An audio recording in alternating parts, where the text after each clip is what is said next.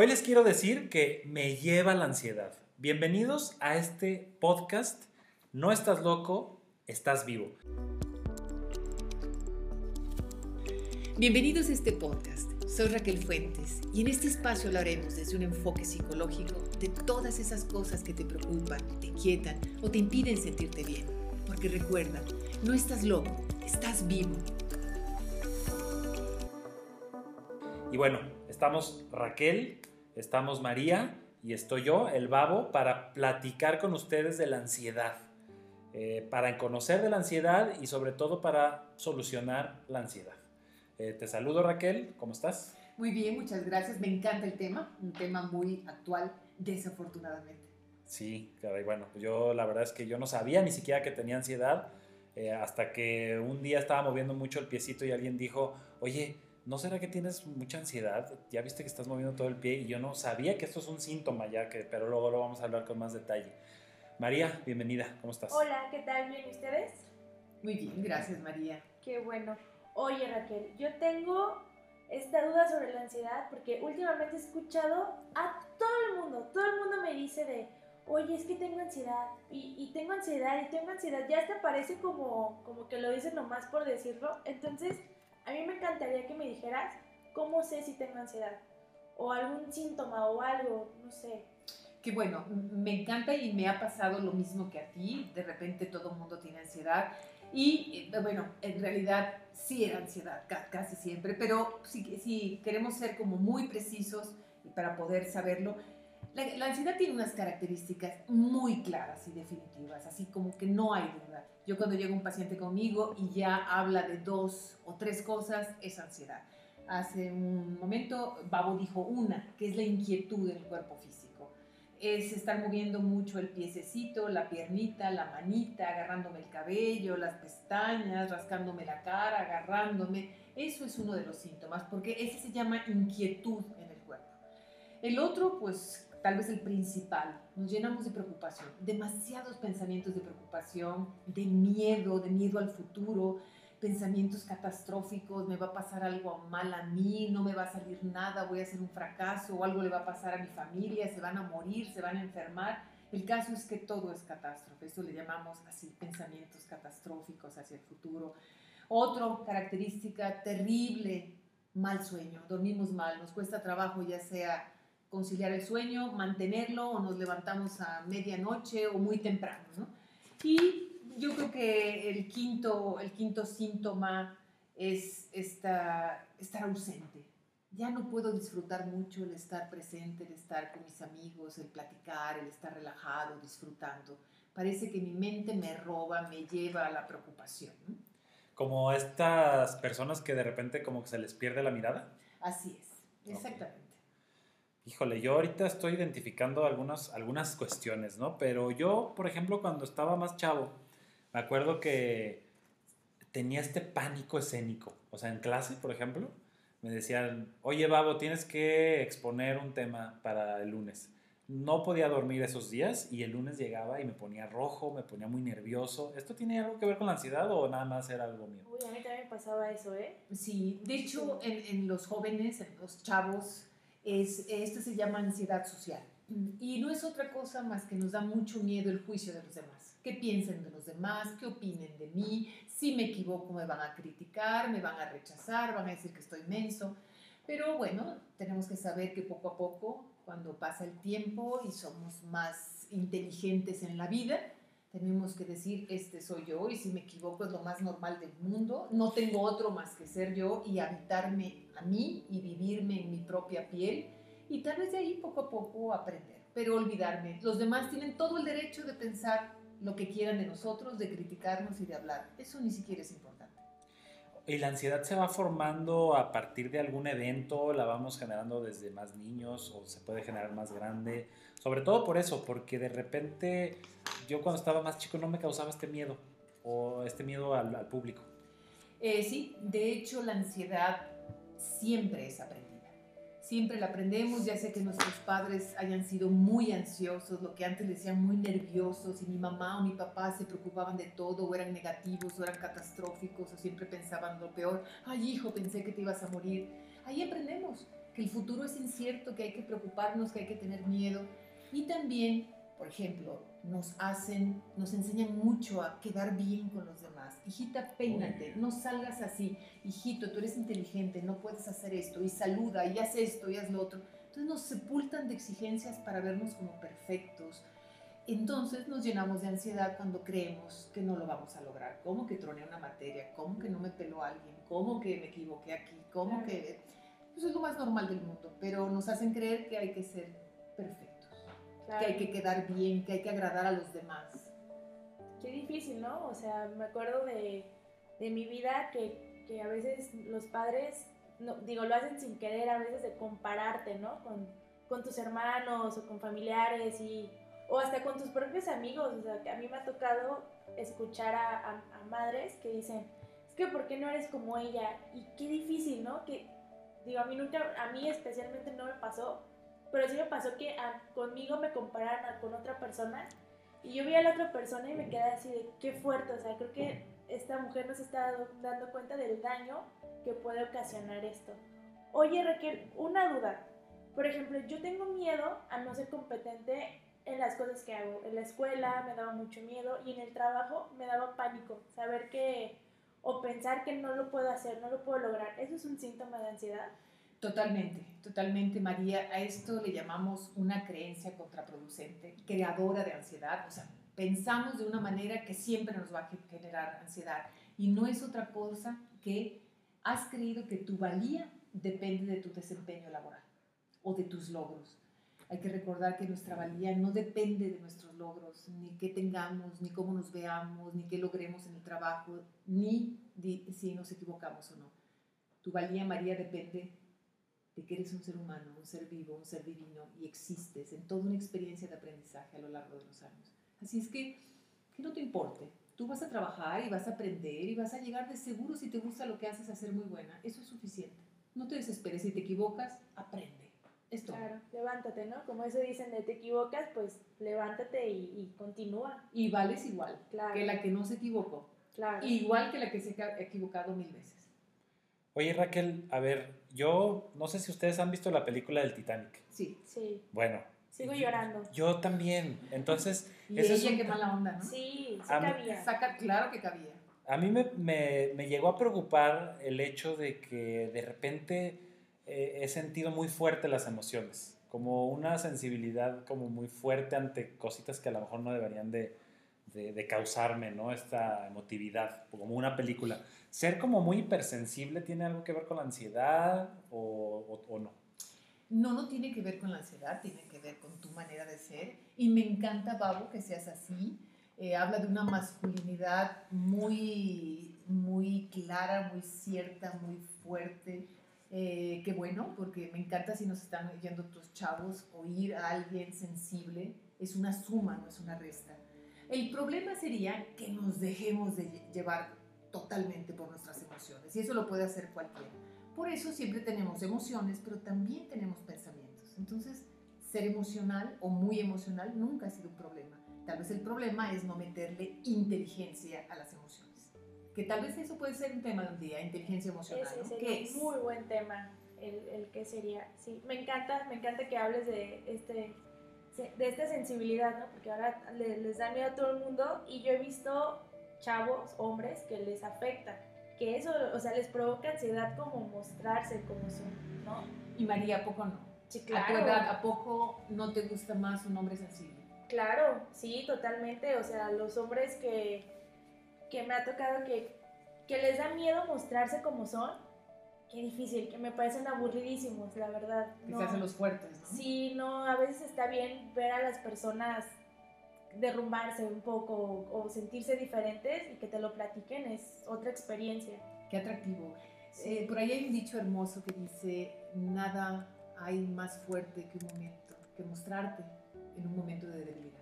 Sí, creo que eso cuando, cuando te pasa eso con tu pareja, descubres, entras como a otro nivel. Es amor, ¿no? Sí, yo creo que sí. Yo, a mí me gustaría pasar ahorita ya de, de, este momento muy bonito, que estaba llorando, por eso no estaba hablando, pero gracias, gracias. No, ¿saben qué? También yo me acuerdo, eh, saliendo de la prepa más o menos, yo me acuerdo que empecé a buscar mucho la fiesta. Eh, y me acuerdo pues que los fines de semana eran muy parecidos, ¿no? Buscar qué hacer el viernes, buscar, buscar el sábado y la cervecita, ¿no? En mi caso era una caguama, pues, pero, pero mis amigos... banqueteras, ¿no? Sí, una caguama banquetera. Pero bueno, mis amigos este, que tomaban este, fino, elegante, este, este, tomaban otra cosa. Pero a lo que voy es que buscaba la, la reunión, la fiesta, el plan, ¿no? Sea, no tener un plan, no tener este, la comida, no ser invitado, no ser tomado en cuenta. Y obviamente no llevar, este, ir a la precopa y todas estas cosas. O sea, también me llevó como que a hacerme amiguito de, de la cervecita. Entonces ¿Esto también tiene que ver con la ansiedad? ¿Hay que cuidar? ¿Hay que tenerlo en cuenta? Yo creo que si traducimos una vida social, vamos a llamarle un poco limitada o corta, eh, va a depender de qué interpretemos con esto. Pues es normal que a veces tengamos más amigos, menos amigos, que terminemos una relación o que alguien termine una relación con nosotros. Pero esto es la vida, esto es vivir la vida. Y si de verdad nos interesa tener más relaciones, buscar que sean positivas y claro, buscar el encuentro. Más, si no lo hay, aprender a estar con nosotros mismos. Ser buenos amigos de nosotros mismos. Porque cuando no, no nos gusta estar, ahora sí, nos pica la casa, es que realmente somos malos amigos de nosotros mismos. Y eso es una señal grave porque si nosotros no nos aguantamos, ¿nos aguantarán otros? Si nosotros no nos gustamos, les gustaremos a otros. Entonces, aprender a estar con nosotros mismos cuando no hay plan es ensayar ser buen amigo de ti mismo. ¿Qué te gusta hacer contigo mismo? ¿Qué quieres hacer? Claro, claro. Es como, no sé si realmente lo van a conocer, pero hay un drag queen muy famoso que se llama RuPaul. Claro, Netflix. Maravilloso, se los recomiendo mil por ciento, pero él siempre dice, y todo el tiempo lo repite, si no te amas a ti mismo, ¿cómo vas a amar a los demás, no? Así termina cada Así termina cada programa y se me hace algo fuertísimo que, qué difícil, ¿no? O sea, hasta aceptarnos a nosotros mismos nos puede causar ansiedad, qué difícil. Claro, y este tema nos da para mucho, que no va a ser en este momento, pero es dónde aprendemos a amar eh, todo el mundo habla, ámate a ti mismo, ámate a ti mismo. Pero ¿dónde, ¿dónde no aprendimos a amarnos o dónde tendríamos que haber aprendido o cómo aprendemos? Pero lo vamos a ver en un podcast más adelante, porque como todo, empezó en casa, empezó con nuestros padres, empezó con su capacidad de amar, empezó con ellos a su vez y fueron amados y cuidados padres. Así es que es un tema importante, pero claro, buenos amigos de nosotros mismos oye Raquel, ¿cómo puedo empezar a tratarme la ansiedad? Ya ubiqué que sí tengo, ya ubiqué que sí he pasado por estos síntomas, por estas preocupaciones, eh, por esta desconfianza, a lo mejor este pánico escénico, eh, y me va acompañando, ¿no? Nada más, no nada más a mis 20, 22, 23, sino que, pues si no lo trata, sigue. O sea, ¿cómo, ¿cómo puedo tratarlo? O sea, no necesariamente decir, oye, tengo que ir a una terapia y tengo que este, pasar muchísimo tiempo para poder controlarla o sanarla ¿Nos puedes dar como algo así muy práctico también, como alguna tarea para ir practicando y, controlar esta ansiedad? Claro que sí, de hecho controlar la ansiedad, reducirla, eliminarla, es un proceso, igualito como lo aprendimos. Y podemos empezar por ser, hacernos amigos de nuestra ansiedad. Al fin un síntoma, un síntoma como la ansiedad nos está avisando que hay algo que tenemos que cambiar. Así de fácil. Entonces, darle la bienvenida, aunque parezca rarísimo y alguien esté diciendo qué le pasa. No, hay que aceptar que tenemos ansiedad y que viene a enseñarnos algo. Por esto está siendo un problema, ¿no? Entonces, acéptala y empieza a observarla. Observar cuando empieza y te vas a dar cuenta que empieza con tus pensamientos. Entonces aquí viene una súper tarea que la dejamos cuando estamos en terapia eh, trabajando con la ansiedad, cuando estamos en mindfulness, también trabajando la ansiedad, que no es otra cosa, que cuando te sientas mal, date cuenta qué estás pensando, cuál pensamiento cruzó por tu mente. A veces son velocísimos y a veces es ya traigo esto pensando. Y cuando te des cuenta qué estás pensando, obviamente te vas a dar cuenta que es un pensamiento negativo, angustiante, catastrófico, etc. Entonces, más que pelearte con ese pensamiento, hazlo a un ladito y más bien di qué es lo que deseas. Deseo dar el lunes bien mi presentación. Deseo que me vaya bien en mi trabajo y aprender y ser muy buena. Deseo que esta chava me platique conmigo y sea mi amiga. Deseo eh, poder ir escalando en mi carrera y tener logros y estudiar más.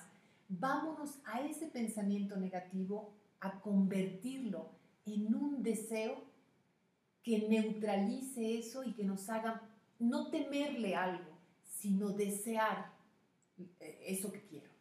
¿De acuerdo? Está padrísimo. Y sobre todo ahorita que dices del pensamiento, en las noches, ¿no? O sea, como que a mí de repente me acuerdo de haber pasado muchas noches pensando en los pendientes, preocupado. Sí. Es, ese es el tipo, le llaman la noche oscura del alma. Parece que cuando se quita la actividad, paramos la actividad del cuerpo, la mente dice, estoy, agarro toda la pista. Y si no tenemos ya estabilidad de, ay, me preocupa y si mi jefe me dice y si no tengo, a ver, conviértelo en un deseo deseo que el lunes todo vaya bien y que sea la entrega y si no, pues sea algo que se pueda corregir.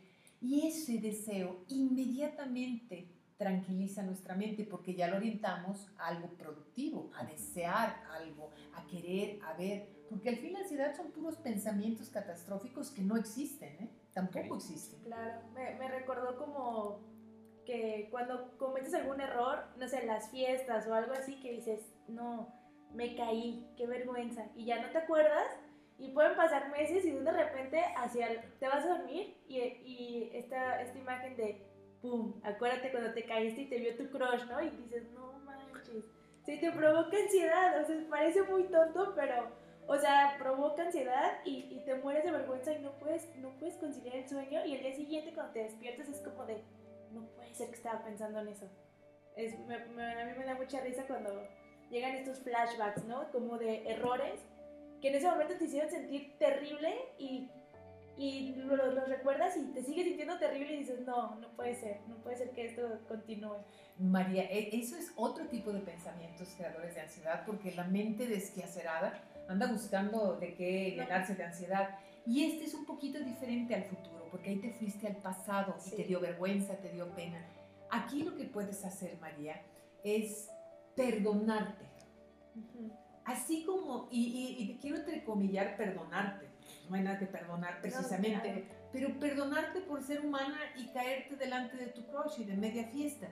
Entonces, eso nos puede servir. A ver, me puedo equivocar y me puedo caer y no pasa nada. Y lo otro es, ¿tú qué, tú qué más? Respóndeme, ¿tú qué hubieras pensado de un chavo que se cae en la fiesta? Uy, no sé, creo que me hubiera dado risa y después me hubiera preocupado si le hubiera pasado algo. Y a la, a la, hora se, te olvida. claro. A mí, sí, se, te olvida todo. Exactamente. Todo el mundo se olvidó de tu caída. Sí. Y no vale la pena que tú la recuerdes. Perdónate, ríete y sábete que todo el mundo lo olvidó. Y que es lo más natural del mundo. Pues a mí me parece súper interesante. Espero que tú que me estás escuchando en este momento estés diciendo, híjole, a mí me ha pasado algo así, me está pasando algo así, o estoy preocupado de que me pase algo así. Si estás preocupado de que te pase algo así, entonces tienes ansiedad, porque estás preocupado por pensamientos que todavía no están sucediendo. Entonces, pues síguenos acompañando. Creo que eh, en este trayecto que llevamos eh, queremos seguir hablando de más temas que son muy, muy importantes para ti y, bueno, pues tenemos la experiencia de Raquel, tenemos la actualidad de María que nos va diciendo el día a día, ¿no? De, de, de, lo que nos está pasando. Y bueno, pues yo aquí hablo, hablo un poquito y nada más. Entonces, pues bueno, agradecerles mucho y, y bueno, ver si queremos cerrar con algo. ¿Tenemos alguna tarea para tratar la ansiedad? Esto de cambiar los pensamientos quedó como tarea, así es que cuando tengas un pensamiento que te preocupe, conviértelo en un deseo. Y si metiste la pata en algo, perdónate, eres humano. Y recuerda que a todo el mundo se le olvida. Y tal vez a veces eres tú el único que te acuerdas. Suéltalo también, ríete, sé más ligero, no te tomes tan en serio. Muy bien, que, que súper bien. Igual, si gustan, déjenos sus comentarios en nuestras redes sociales, en Instagram. Estamos como... You Happy Lab, You Happy Lab y You Happy Lab. O sea, en todas nuestras redes sociales somos You Happy Lab. Y yo soy el babo, el babo. María, María, Raquel, Raquel. Nos vemos. Gracias. Ah, perdón, recuerden. No estás loco. Estás vivo.